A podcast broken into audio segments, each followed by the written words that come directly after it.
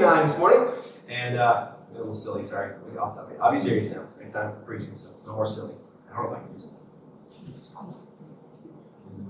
Too much coffee this morning. Yeah, gotta lay off the caffeine. But it's good. It's good. I'm excited about preaching this morning again. Been working on this message throughout the week. And um, and it's one that spoke to me uh, many times, almost every week. Not always, but most of the time. Some of the things in the message stick out to me first. Almost always there's something, and that's the point that always comes out when I'm writing it. And you know, God speaks to me first about some of these things. And uh, and so this week was one of those one of those times where just kind of as I was writing it, like, yeah, that's for me too. You know, I get it first, and so I get something out of it, and I hope to be able to share that with you this morning as we get into this passage today. We're in the middle of our series here called Move, watching the power of the King at work. We've been going through Matthew 8 and 9, and uh, this week we find ourselves in another two miracles this morning. And we're watching Jesus in Matthew 8 and 9 work miracle after miracle after miracle. And Matthew has put him in the order to show his power in so many different areas. We've seen his power over sickness, and we've seen his power over, uh, over incurable diseases, and we've seen his power in so many different ways. And we've seen his power, not only that, we've also seen his power over tradition and over religion, because he brings something better than those things to us. And so this week we get back into looking at some of his miracles again. Uh, we looked at him called the call of Matthew.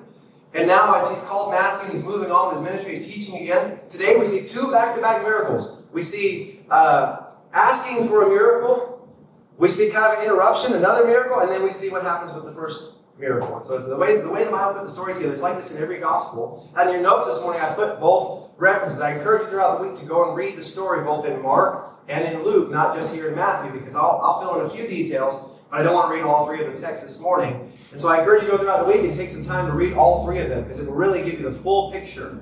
Um, sometimes you read one gospel, it's like it's like coloring with one color. And you do your best, but you get you miss a few things. And so they're all different. They're the same story, but told in different ways. And when you get done, you can see the whole work once it's finished. And it's really amazing to see in this particular passage how God put the details in each one. We're looking today at this idea of Jesus having perfect timing. We'll see he has power today over death and over despair, suffering, times with no hope, despair. But we're going to see that in Jesus having this power, he has perfect timing. And there's two things in the passage we'll notice this morning that have to do with time. Time is a funny thing because, uh, you know, it goes by the same rate every single day, right? There's 24 hours in a day. The sun goes up, comes down. Every day it's exactly the same. But there are times that feel like they take absolutely forever to go by. Uh, maybe you've had to stand in line uh, at a store for like, you know, an hour or two.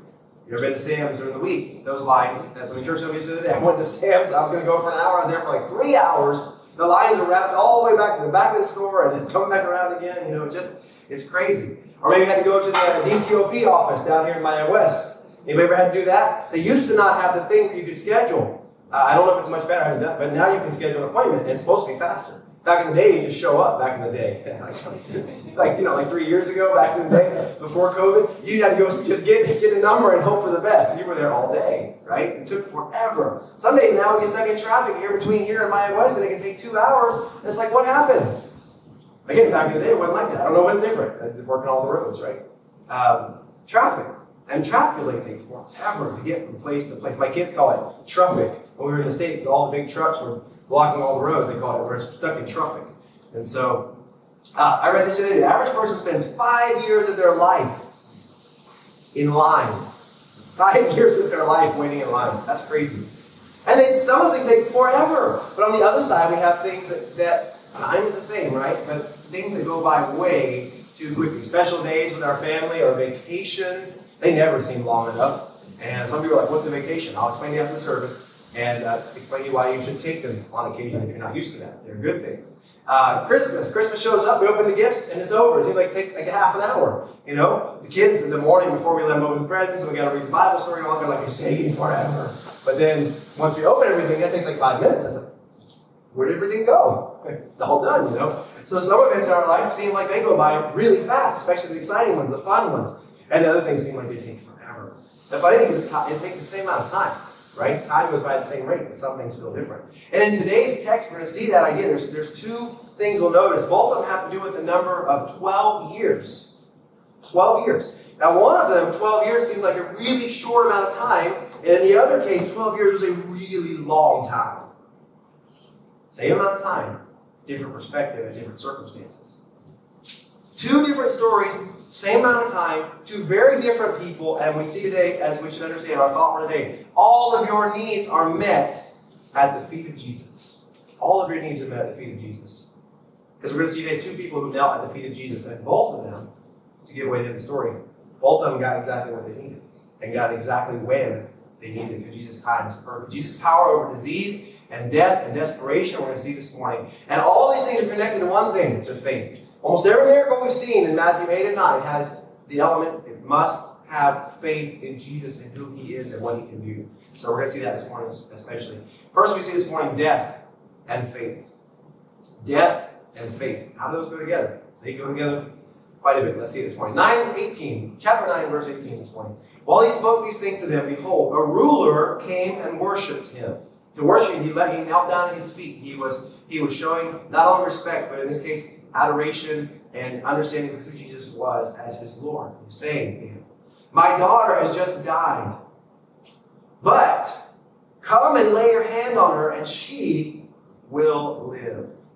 Now, in Matthew's version of this gospel, again, Matthew shortens a lot of the stories, but we know in this story that this man, his name is, uh, is Jairus. His name is Jairus. And he has a daughter, and his daughter was 12 years old. 12 years old, very important age in, in Jewish culture she's getting ready to be the age to be able to be married. That's weird. I know. I don't. It's not like it is today. But in there, between 12 and 14 years old, they were already getting married because they only lived to be like 30, 35, 40 years at max. And so you get how that would be a little different. Um, but, you know, that's not us. So anyway. Matthew, his version just tells us he comes to him and he says, hey, you know, this other thing. My daughter has just died. Now, if you read the other two Gospels, you'll see he says, My daughter is at the point of death. So, why is it different in Matthew? Well, because the way the man spoke, My daughter's at the point of death, she's going to die before you get there. That's why I see it as when you read all three together. It's not a contradiction, there's no, there's no contradiction in the scriptures. But he's coming to him and saying, Hey, she's at the point of death. By the time I get to Jesus and get through the crowds and get in and, and get his attention and say, Please come and help me, she's already going to be dead. So this father truly believed it was too late. There was no hope for her outside of Jesus. And yet he says, but come and lay your hand on her and she'll live. So he knew she was going to die or she'd already died. But that Jesus had power to bring her back to life. That's quite profound faith. If you think about what he's saying is that I, when people die, they die. That's the end of their physical life. But he believed Jesus could even raise her from the dead. Now, had anybody seen Jesus raise people from the dead yet in his ministry? No, it's the first time we're going to see that happen. He hadn't done it yet. So where does that faith come from? He knew who Jesus was. He understood. He'd seen him do or heard of all the miracles. This man was a, uh, a synagogue leader, a very religious crowd around him. He was in charge of running the services in the synagogue, organizing everything. He was a very devout Jew, so he knew the scriptures very well. But he also knew Jesus had been teaching in the synagogues. He also had seen his ministry and knew that. He could not have separated those two things because where the synagogue was, that's where Jesus was teaching. So he knew that. And he, through hearing him, through seeing him, he had to have this faith that not only could he heal from sickness and provide and do everything else he was doing, but he could even raise the dead. That's a pretty large ask from God. If you think about asking God for things, I mean, uh, you know, can, can you give me like 10 bucks? I need gas money, or can you, you know, uh, can you take care of this need I have? Can you, can you heal my, my, uh, my hurt toe or something like that? You know, but we're, we're talking about, can you raise her from the dead? That's a big deal. That's a lot of faith. And in 19, Jesus arose and followed him, and so did the disciples. I love about Jesus here, we see how accessible Jesus is. He says, yeah, I'll go. He doesn't think about it for a minute. He doesn't say, oh, no, I can't do that. Sorry. He knows he can do that. And he sees the man's heart and sees his faith, and he follows him immediately and goes. He didn't follow him because he was wealthy or because he was religious. He didn't follow him because he was the right kind of person. There were a crowd of people always seeking Jesus, always seeking to be healed, and always seeking to have new miracles, and others on the side just watching the miracles. But he followed this man because he saw his faith. Because of his faith, that's why Jesus went to follow him. And his disciples are following too, to see what's going to happen. His daughter was 12 years old, as we see in the book of Luke and the book of Mark. Doesn't tell you in Matthew, but we know that. 12 years old. So, a question this morning uh, 12 years with a child before they die. Is that a short time or a long amount of time? Is that a short time or a long amount of time? Short. Very short. Very good. Thank you. A very short amount of time. Very short amount of time. We're talking about losing a loved one. I don't care if it's 12 years or 50 years or 80 years. It still feels like a short amount of time when we lose someone that we love. because it's never a good thing. It's never easy. People who lose children, I, have never been through that as far as uh, one that was with us at any time. Uh, we've lost one before we were born, but we've never been through one that was uh, already with us and living. And so, either way, it just takes a short amount of time. And I know people have been through that, they've suffered through that. Uh, and it's difficult. But it's difficult with anyone. Any, any death of someone you love, a family member, a friend, anybody, your neighbor, whoever it might be uh, that you were close with, it's difficult because there's one thing that we see. No matter the age, there's one thing we can never avoid. That is death. Death is a reality. And we can't shake our fists at God and say, why do we have to die? Why does somebody have to die? Death is a natural result of the curse of sin that's on us. We live in imperfect bodies in an imperfect world because of sin and because we're all sinners. And if we had to live forever in this body, it actually would be a terrible thing because we would suffer so much with sin forever. And so, in one way, uh, death is an end to some of those sufferings. But death is a curse. We were made to live in perfect harmony with God. That Adam and Eve were there, and they never sinned, and they were living and walking with God until they disobeyed God. And the Bible says that death passed upon all men, for all have sinned. Everyone chooses to sin. Everyone is born a sinner, and everyone suffers the consequence for that, which is which is death. 12 years with her was not very long, but she died because death, whatever the cause was, is a result of sin. And as we're seeing, what Jesus is really showing us is he doesn't just have power over the physical, he has power over the spiritual. We'll see that he can raise somebody from the dead, both physically and spiritually. This man had some faith that is it's, it's so deep, it's so strong. We don't, we don't see that. I mean, I, I don't know if I can honestly ask God to raise someone from the dead today. I don't know if I have that kind of faith. I, I, I know He can do it. I never asked Him to do it. Maybe you have. I don't know. But I can tell you this: as believers in Jesus, we don't just trust the Jesus that can raise the dead, but we also trust in Jesus who has who provides and has offers life after death. And so, even if there is physical death, we understand that scripturally speaking, that through faith we receive something more than just physical life. We receive spiritual, eternal life that He promises us in Him. And this man had such faith that he was willing to actually to raise his daughter from the dead, and he'd never seen it happen. And if we who have read the scriptures, we who understand physical as well as spiritual life, if you trust in Christ your Savior, you understand you've been given a new life. You were dead, Ephesians says, in your sins, but He has brought you to life. He's given you life. And so we understand there is a way God can resurrect us and bring us back to not just physical, but spiritual life. That we don't, that when we die, it doesn't have to be the end. And we'll see more at the end of the sermon about that. But we understand that uh, more than just physical, that if this man, Jairus, had believed, had faith that he could raise the dead. And we read the scripture, we see Jesus rose from the dead and he defeated death. And we see Jesus has uh, is a risen and living Savior do we have the same faith? This man had the faith he'd never seen it happen. We read it, we, we get see with our own eyes. But if you trust in the Savior, you felt it, you know how that is spiritually speaking.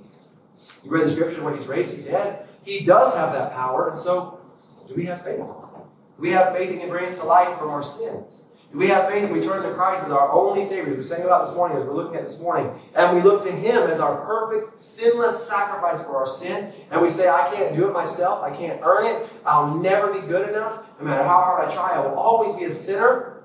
But you are sinless and perfect, and I must look to you by faith and believe that you died for my sins. You took my place, took my sins on you. And I look to that, I trust that, and I ask for forgiveness. I repent, and I turn to God then we're saved. And God says He brings us life. That's all of Scripture. That's things we believe by faith. Can we have that faith this morning? I hope we can, if we understand. This man went to Jesus asking something incredible, unbelievable. Bring his daughter back to life. You can do it, Jesus. You can do it. And I believe Jesus will, when we ask him to bring us salvation, bring us life, they'll do that too. And the other thing is, he will do it immediately. He's not waiting for you to be in a certain situation, to be perfect, or be rich, or be poor, or be whatever it is. He wants you to come to Him humbly and admit who you are and, and, and confess who He is and trust Him and receive Him by faith, and He saves you. We'll talk more about that at the end sermon because we're going to see He proves it here at the end. But in between, in between asking and receiving, on the way to Jairus' house, we see something else. We see a woman. We've been looking at a man, a wealthy, respected, religious man, Now we see somebody else on the other side of the social spectrum. A woman who is suffering and who is absolutely desperate. Desperation and faith. Desperation. Death and faith. Believing Jesus can raise the dead, spiritually and in our story and physically, but also in times of desperation, in times of need.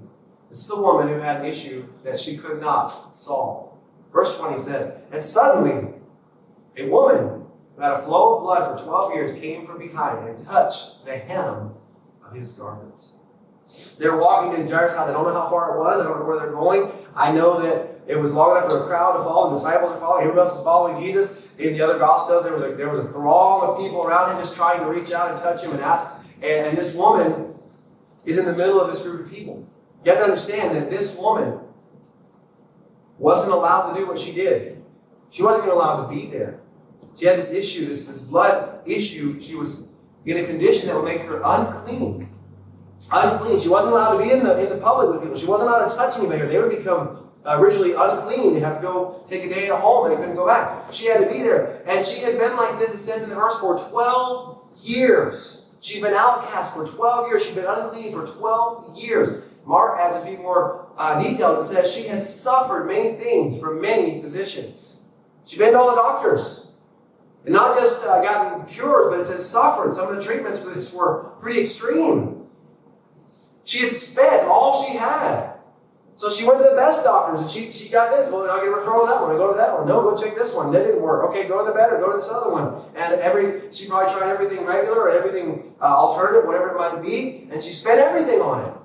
And if you had this kind of condition, you'd do the same. You'd spend everything you had just to get cured because if you can't find a cure, you can't re-enter society. So you're stuck at home. You're outcast. You're rejected. But it says, she done all that. She suffered. She spent everything. She was no better, but rather grew worse. It wasn't working. It wasn't working. So she's exiled from society.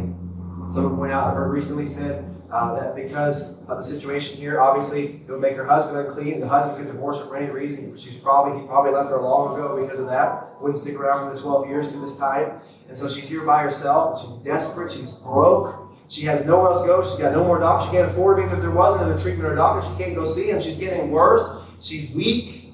She's separated from society. And so she hears about Jesus. We don't know if she heard about it before, or this is the first time. We don't know, but somehow she's desperate. Doctors aren't working. Money's not helping. I can't figure it out. I'm going to go to Jesus. And she says she reaches out, just touches, just touches his garment. And understand that even doing that, even touching the garment, would make Jesus unclean if something doesn't happen.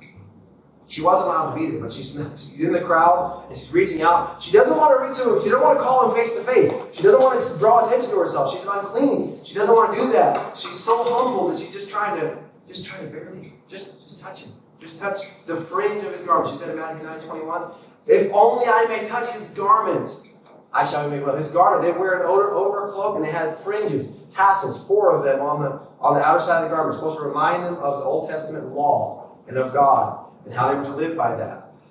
And it was just, you could be on the ground and you were on your knees and she's probably on, you know, in, in the back and she's just trying to reach out and touch this bottom of his coat, the bottom of his garment, this tassel. Just touch it. And she had faith in, if I can just touch his garment, I don't have to ask him, I don't have to see his face, I don't have to cry out for him, I can just, if I can just touch what he's wearing. Now, well, that's, that's superstitious. Is, is that that's a little, you know, a little extreme? I mean, you know, you know, people's clothes don't have any power. No, her faith had the power, and her faith, she was so humble, and she was so desperate, just wanted, just, just barely even come in contact with Jesus. She says, if I can just do that, it'd be enough. She didn't feel worthy of his attention, his contact, his touch, his his uh, his uh, uh, his words, nothing. Just, just a little, just want a little bit of Jesus, just a little bit. And it says, she was desperate. But it says in verse 22 But Jesus turned around, and when he saw her, he said, Be of good cheer, daughter.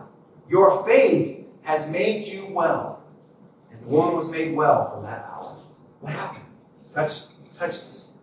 He says in the other Gospels, Jesus stopped and he said, Who touched me? because he felt power flowing out of him. And Peter's like, uh, Jesus, there's a, there's a multitude of people here, and you ask who touched you? Um, probably like 10,000 people, you know? I mean, how are you going to know? He's, no, no, who? Somebody touched me, and I felt this power, this, this, who was it? So she's called out. And so she comes and humbly kneels before Jesus and said, it was me. It was me. She knew because the second she touched him, she was healed. And Jesus knew the whole time. Did, he, did Jesus know she was there? Of course he did. Did he know she was going to touch his garment? Of course. Did she know? Did he know her faith? Yes. And that's why he chooses this moment to say, I'm not just going to let her go off and hide in the crowd. No, he says, Who touched me? And calls her out. Let's come forward. Why? So it can be a testimony of what just happened. She's no longer unclean. She's been healed completely. It says, Your faith. Be of good cheer. Don't be afraid. And the word daughter, just like we saw in a couple verses earlier, son, your sins are forgiven. This is the only time in the New Testament, the only time that Jesus calls somebody his daughter. It's the only time. That's how desperate she was. Your faith has made you well. And this word here that says well is more than just a physical healing. Your faith has made you whole. Your faith has saved you, is what it means. It's the same word for salvation in the New Testament, to be delivered. And then it says she was made well. So it's both. She was completely healed. She was desperate, and God completely healed her. But she was more than that. She was also made whole. And you can't be made whole just by physical healing. You can be made whole by spiritual healing, by being saved. And He saved her through her faith. So she experienced complete healing. Complete healing. She was delivered from her condition. The question this morning for you is this What condition have you been dealing with? What unanswered problem? What sickness? What financial issue? Family issue? Or anything else that's cost you? Maybe you're dealing with something and it's just getting worse, and you're trying and trying, and it gets worse. And you're trying something else and it gets worse, and you spend more and it gets worse. And you are looking for answers, and you've been to this doctor or this expert or this counselor or this other, and it's just getting worse. Have you humbly bowed and asked Jesus? And I'll be honest, I'm a pastor, right? I'm supposed to know this stuff. But I get times where I try and do that by myself, and I will try and I will try, and it will get worse. And I'll remember, I, I haven't asked Jesus yet. No wonder it's not getting better. No wonder it's not working. Have you expressed to Him your faith? Not only for salvation. Many come to, come to faith and salvation, salvation by faith when they're desperate. They've tried religion, it didn't work. They've looked for answers, they can't find them. Their family is a mess. Their marriage is a mess. Their kids are a mess. They their, their job is, is non existent, whatever it might be. Some people need to hear this morning Jesus has power in your desperation. you got to ask Him. Stop searching, go to Him. Because there's always hope in Jesus. There's nothing He can't solve, there's nothing He can't take care of, there's nothing outside of His power. Are you in desperation this morning? Maybe you to hear that today. Now going go back to our other story. The father. He's walking, they're going to his home. This woman's been healed. That was a, a surprise. okay, well, keep walking. All right, we're going to Jared's house now. We got somewhere to be. Head on to the house. On the way, somebody comes and says, Jared, Jairus, your, your daughter's dead. Don't bother me. Don't bother the master. Don't bother the teacher. It's too late. As I said, in Matthew says she's dead. He already knew she was going to die. Now he receives the news. She's dead. It's too late. Don't bother Jesus anymore. It's there's nothing you can do. Now, if you read, so I said, this is why Matthew's so important. If you read Matthew, he'd already said she's dead. She's dead. He'd already in his mind, he already knew she's gone, and asked Jesus anyway to come. So when they brought him the news, said she's she's dead. He already knew. It just confirmed what he was already thinking, and they kept going. They get to his house, verse twenty-three, and we see this disbelief and faith. Probably better say unbelief, but you know, start the same letter, so we don't want to disbelieve. It's the same thing, right? Somebody who's a grammar person can correct me later. But uh, verse 23. Because we see here something else, very important. When he gets to the house, everything around him confirms this is impossible. Everything. Verse 23 they came to the ruler's house. They saw the flute players and the noisy crowd wailing. What is going on at Jairus' house that why are there why are people playing music? Why what is going on? This is the tradition of the Jews. It was a very common tradition. Everyone, no matter poor or rich, even the poorest person was required to do this. You had to hire professional mourners, flute players to play sad music, and mourners, and they were professional criers. they would wail and mourn and cry to let everybody know how sad they were that you had lost somebody. And you had to pay these people to come and cry when you were actually, you know, crying because you lost somebody. The family would be mourning the death. But this was a way in their society to show we care too. But it's kind of interesting because you know you had to like hire people to come to your house to do this for you. They don't actually have any connection to you whatsoever. Except you're paying them to mourn, to get attention to the fact that you lost somebody. It was just a cultural tradition. Jesus talks about it later, and he uses an example. Saying, "Yeah, you, uh, we played and you didn't dance. You, we played and you didn't mourn." You know, he's, he's using uh, like uh, kids would play a game with this. They would play. One would play the flute, and they'd be happy, and they'd play something sad, and they pretend they, they made a game out of it. It was just a tradition, like everything else they did. The poorest person, if he lost his wife, had to hire at least one flute player and two wailers, two mourners for his for her funeral. It was required. I don't know if it was law or tradition. Might as well be.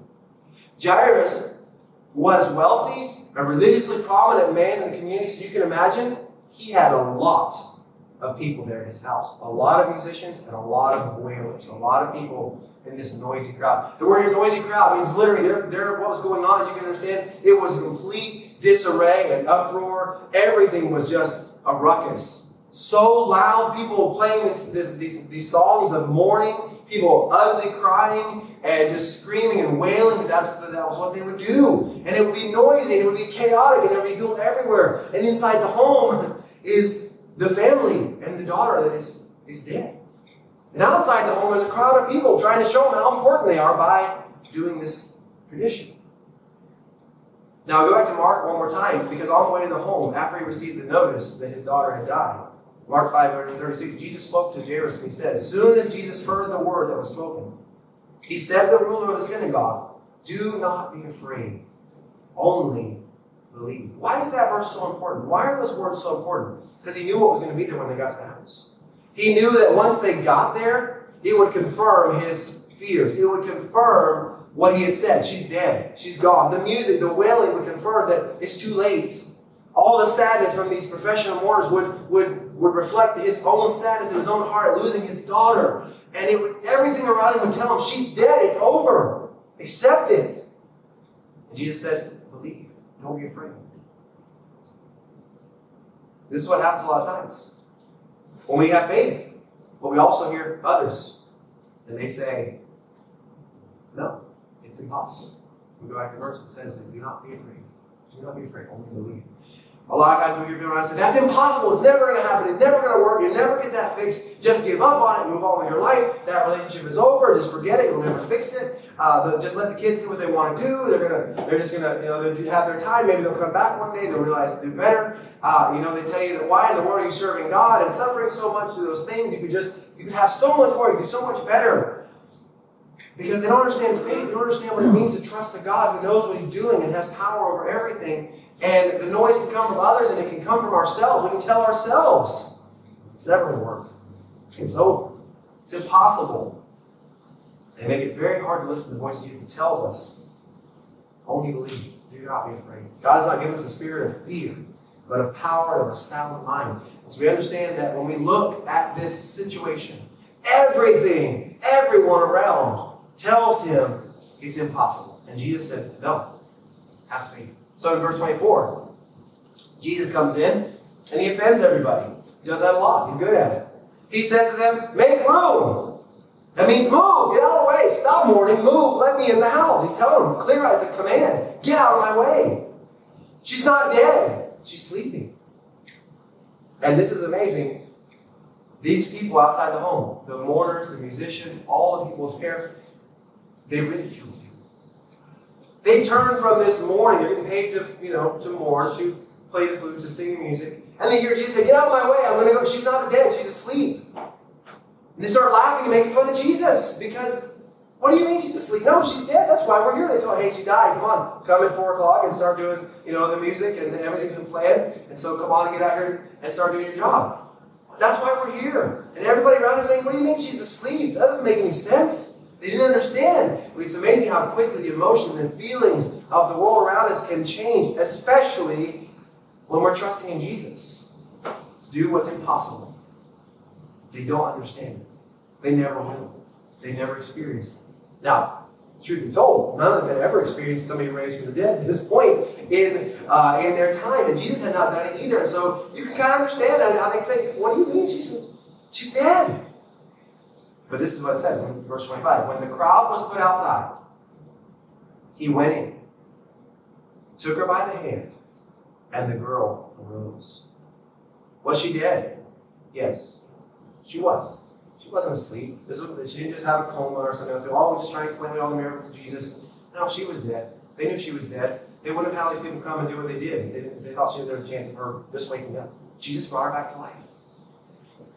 Who was in the room when this happened? Peter, James, John, and her parents. Five people got to see it. Five people. The crowd, the ones that were mocking him, and, the ones who were mourning and doing all the other things, and anyone else, even though the disciples were all outside. They didn't get to see it happen. They didn't get to see it happen. They were just, they're going to hear about it. They didn't get to see it. Jairus, who had faith, his wife, and three of the close disciples of Jesus were there. And they watched. They watched him take her hand, and they watched her be brought back to life.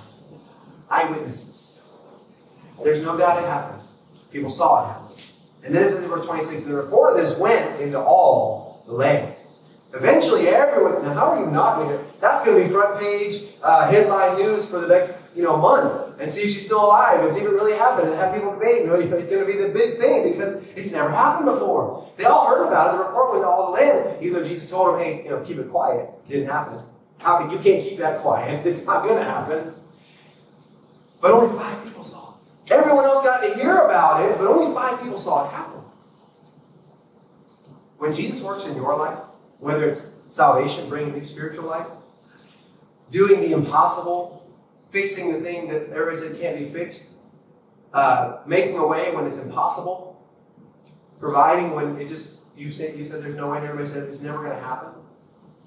They get to see it happen by you. They get to watch it in your life, but they don't get to see it happen because they don't understand. They get to see the results of it. They got to see the girl walking, but they didn't get to see the moment when she came back to life. They get to see in your life that moment when God resolves that situation, when God meets that need, when God heals that sickness, or when God works in that other problem that you've been having for years and trying to fix for years and it's impossible, and then God makes a way and He, he solves it. And you see it happen, and you say, This has to be from God. This is not me. This has to be from Him. I trusted Him despite all fear, despite all doubt that was there. I had faith that He could do it, and He did it. And other people go, uh, how'd that happen? How'd that happen? And we can tell them, Jesus did. God did. And we tell them how? And they look at you and go, really? Yeah. How else can happen? You know, you know what's going on. You know what I was dealing with. You know what uh, illness or sickness I had. You know where we were. You know the situation with this family member, with this friend, or with the job. You knew what you saw what was happening, and you said it was impossible, but God did it anyway. They'll see what your faith has made possible when you chose to listen to God and listen to His voice over the voice of everything else around us and those that don't know Him. They'll see it, but they won't experience it. We have hope today in a Savior who can overcome death. We've seen it here. We saw two stories. We saw a, a man, wealthy, religious, respected, honored by the people. We saw a woman who was the exact opposite. She was bankrupt. She was rejected. She was shut out of the synagogue and she was ashamed. Two people with desperate situations. One of them says it more? No, they're just different situations. They were both desperate. He has no way to raise his daughter and she had no way to heal herself. They were both desperate.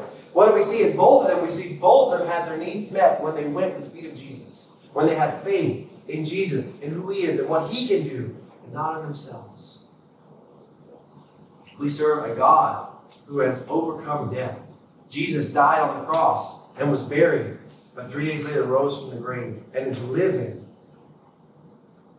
What he does in this miracle, raising this dog, this girl to life, is just a sample of what he's going to do one day when he raises everyone from the dead.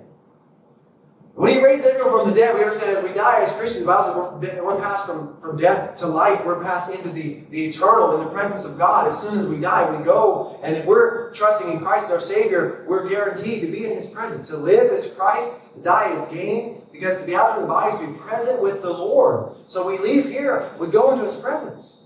There will be a day when he will resurrect all the dead. All the dead will rise. Every knee will bow. What reason? The ones to be ever with him. To receive the reward, to receive heaven, to receive a new, a new body and just live on with him forever. But those who never trusted Christ, those who never showed faith, will be resurrected, the Bible says, and will experience, they've already experienced death. They will experience a second death. The Bible calls it the second death, where they'll be judged for their sin and cast into the lake of fire. We call it hell. With no way to escape. There's no soul sleep, there's no purgatory in the scriptures, but there is a resurrection and there is a judgment. Without Christ, it's not something we want to experience. Those who come to Him in faith and see who we are and admit our sin and we trust Him as our Savior, we receive new life. And that word life in the scriptures always talks of life that never ends. Never ends. Two miracles, very different people, both at the feet of Jesus. Both received in perfect timing what they need. So, whatever you're struggling with today, and I can tell you, if you don't know the Lord today as your Savior, if you've had religion but it's not working, if you've experienced other things, it's not, it's not there. If you're hopeless in that today, turn to Christ. Trust Him as your Savior. If you know Him as your Savior, it doesn't mean your problem just went away and life got perfect all of a sudden. We're going to have a lot of times where we're going to forget who our Savior is, who our God is, and we're still going to try to do it ourselves. And it's not going to end well. And so we have to go back to Him, not for salvation. When we go back to Him humbly and we admit, this is out of my hands. I need you. I need you to work and do the impossible. And what's so amazing about this, when God does that, even though we've struggled for a time, we find out when He answers is always perfect time. It doesn't always seem like, seems like we've been suffering for a long time, but it's always perfect. And the moment He saves somebody is always perfect. And the Bible says, Behold, now is the day of salvation. So the moment somebody gets saved, it's always perfect timing. The moment He answers your prayer, it's always perfect timing. The moment He heals or works or does the impossible, it's always perfect timing. But He won't do it if we're not at His feet. Humbly ask Him, provide, and do the impossible. If it's not impossible, it's not of God. If you can do it, it's not big enough for God. What's on your heart this morning that you need to ask? Lay at His feet. Put it in His hand and say, I can't do it. It's yours. Let's pray here this moment. Lord, we thank you for your word. And we thank you that you show us these miracles, how they work in perfect timing. Two completely different stories, two completely different people, one need faith in Jesus. Lord, I pray that you help us express that faith ourselves today. I pray that you would help whatever person is dealing with a struggle today, a situation that they've been told they can't find answers, it's impossible. I pray you help them have faith and not be afraid this morning. If it's one here that's not sure of their salvation, I pray they would come to you. They would turn to the scriptures and see the truth about our sin, the truth about our need for salvation through Christ, and they would trust you and confess you today Savior. Help us to grow in our faith, increase our faith, even through trials. Some trials come so you can purify us and teach us things. Other trials come because we just didn't listen, because we tried to do it ourselves and made it worse. But it's all in your hands, and you know where we are, you know what we need. I pray you help us to turn to you and trust you. We ask it today in Jesus' name. Amen.